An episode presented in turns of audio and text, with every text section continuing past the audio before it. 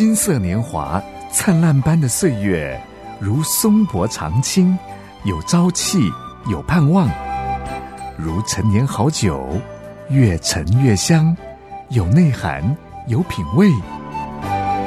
金色年华是一生中最精华的历程，让叮当丁陪伴您一起共度这美好时光。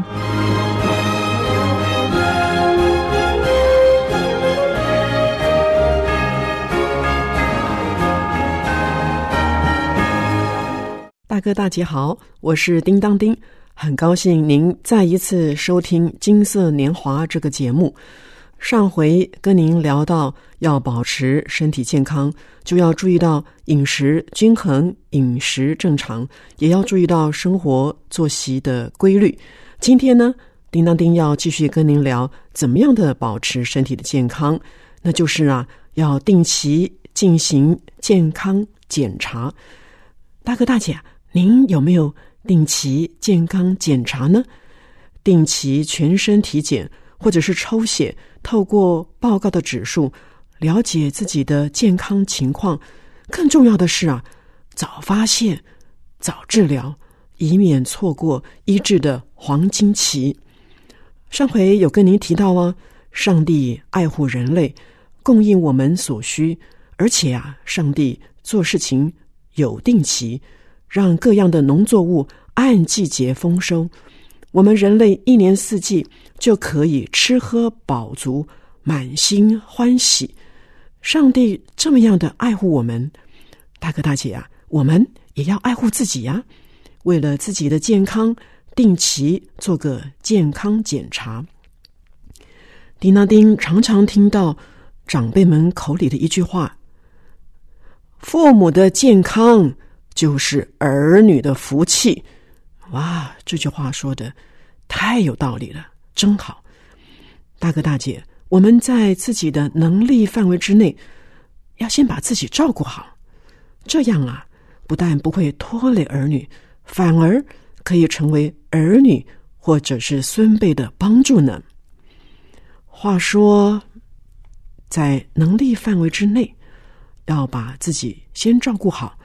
叮当丁想到一件事：年长者要察觉到身体的退化、能力的下降，要认知这个现象，要接纳这个事实，不逞强，避免意外事故的发生。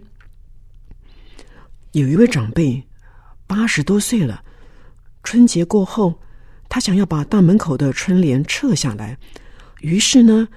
哦，他自己就拿个凳子攀上去撕春联，春联撕好了，但是没有想到重心不稳，就从凳子上摔下来，站不起来了。哎呀，他只好用爬的，他想要努力的爬到电话机前联络家人，但是距离电话机还是遥远呢，他爬不动的。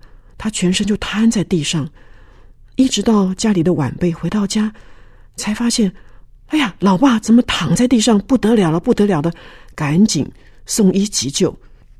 这位长辈出院之后，从此啊，两个脚就没有办法独立行走，必须要靠辅具，靠四脚的助行器出出入入。唉，他实在是感慨万千。当初啊，实在不该逞强的，错估了自己的能力，酿成了大祸。他不仅让自己不方便，还让儿女们牵肠挂肚呢。大哥大姐啊，我们都不希望有意外发生，对不对啊？因此呢，我们在生活当中就需要小心，多一分的留意，甚至啊，要三思而后行呢。叮当丁所认识的另外一位长辈，他呢是九十高龄的宋奶奶。她是这样的了，她除了小心谨慎之外，她每天出门之前一定跟耶稣祷告，跪着祈求耶稣保守他那一天所要经办的事情都能够亨通顺利。啊，叮当叮听到他跪着祈求耶稣，实在是佩服他。他虔诚到这个地步，哎，这把年纪了还跪下来祈祷，哼，也可见他的筋骨有有多么柔软呢，真是超厉害的呀！虽然宋奶奶儿女都在国外，宋爷爷又住在安养院，家里许多的事情。都得靠自己处理。他格外的祈求耶稣赐给他力量，赐给他智慧。每当他事情办完了，他回到家，你知道吗？他还是立刻的跪下来祷告。他感谢耶稣帮助他顺顺利利的完成所有的事情。他感到很高兴，他能够平安到家。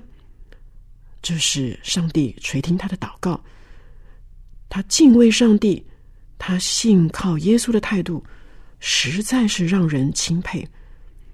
看呐，宋奶奶，她把信仰融入在她的生活里面，她经历到信靠耶稣，真是甜美呀。那叮当叮就把信靠耶稣真是甜美这首诗歌跟大哥大姐分享。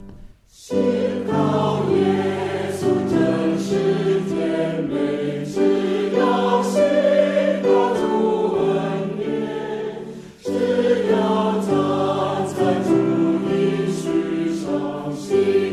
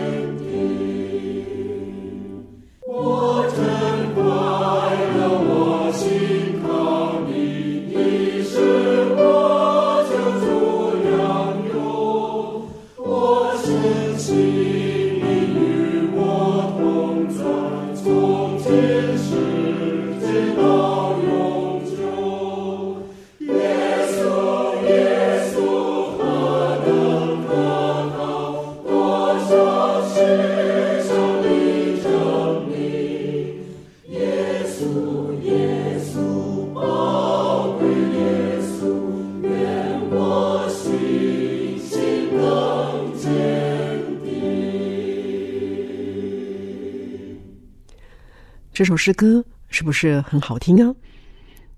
我们刚才有提到要怎么样的注意身体的健康，哎，而且我们不仅要注意身体的健康，我们心灵也要保持健康，也是很重要的哦。因此呢，我们可以定期的当义工，退而不休当义工，是服务人群，意义非凡哦。以下呢。叮当叮为您介绍了几个快乐的银发族，他们退而不休，把自己丰富的人生经验和智慧用在照顾家人以及关怀别人的工作上面。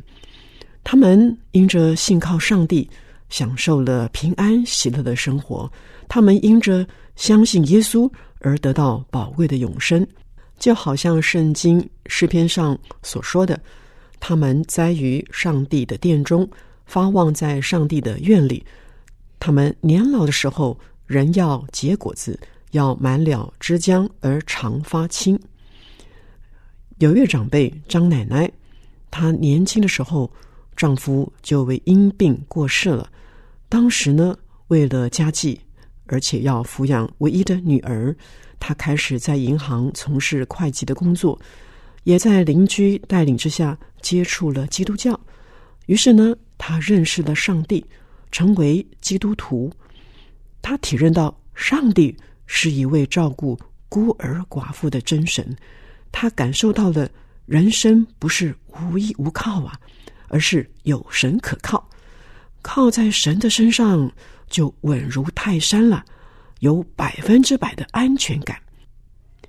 退休之后的张奶奶，腿部开过刀，行动就比较不方便了。但她还是以义工的方式协助教会处理会计事务。几十年来，上帝安慰了他的心，帮助他走过丧夫之痛，也使他勇敢的面对艰困的环境和各种挑战。在教会的长青团契当中，有年龄相仿的弟兄姐妹为伴，大家一起查圣经、听讲道，彼此关切，使他呢晚年的生活更加的充实而喜悦。还有一位曾经担任公职的朱爷爷，他将近七十五岁了，身体仍然十分的健朗。他的三个儿子都不在身边，哎，常有人问他了，会不会感到孤单呢、寂寞呀？哎，朱爷爷总是开怀的笑着说：“怎么可能啊？我有老伴陪着，孩子们虽然在国外。”哎，可是常常打电话回来问安哦。我啊，不但经常去公益团体当义工，最近啊还开始学电脑，真是有点忙不过来呢。朱爷爷也说了，上帝实在是太恩待他了，老伴和他都身体健康，可以互相的照顾，还定期出国旅游哦，可以开拓视野。增广见闻，最让他们安慰的是，孩子们呢也都信了耶稣，他们各自有幸福的家庭和理想的工作呢。朱爷爷相信天父上帝会看顾他们的孩子们，不必为他们操心啊。还有另外一位潘太太，六十岁，是某一家医院的义工组长，他说了，义工的工作。不需要太多的体力，只要有耐心、有爱心就可以喽。退休银发族很适合当义工的。平常呢，潘太太她陪病人聊天，给病人精神上很多的安慰，也把基督的福音传给病友们听，让他们的心灵得到平安和倚靠。而他的先生呢，哎，也是担任义工。他们共同的关怀病友，亲爱的大哥大姐啊，其实不论到医院呢，到学校图书馆呢，都可以当义工，甚至啊，打扫邻里的街道都是美事。在教会里面积极的参与服侍，为上帝做义工，那更是蒙上帝所喜悦的事情啊。圣经中有一个老当益壮的典范。加勒的见证记载在《圣经旧约约书亚记》十四章里面。看呐，现今我八十五岁了，我还是强壮，像摩西打发我去的那一天一样。无论是征战是出入，我的力量那个时候如何，现在还是如何。加勒虽然已经八十五岁，还是愿意为上帝抛头颅洒热血。为上帝做工，真是令人钦佩呀！大哥大姐，如果您已经在义工的行列，叮当叮为您喝彩。愿上帝祝福您，退而不休，老当益壮，生命丰富，人生更加有意义哦！我们下次节目再会喽。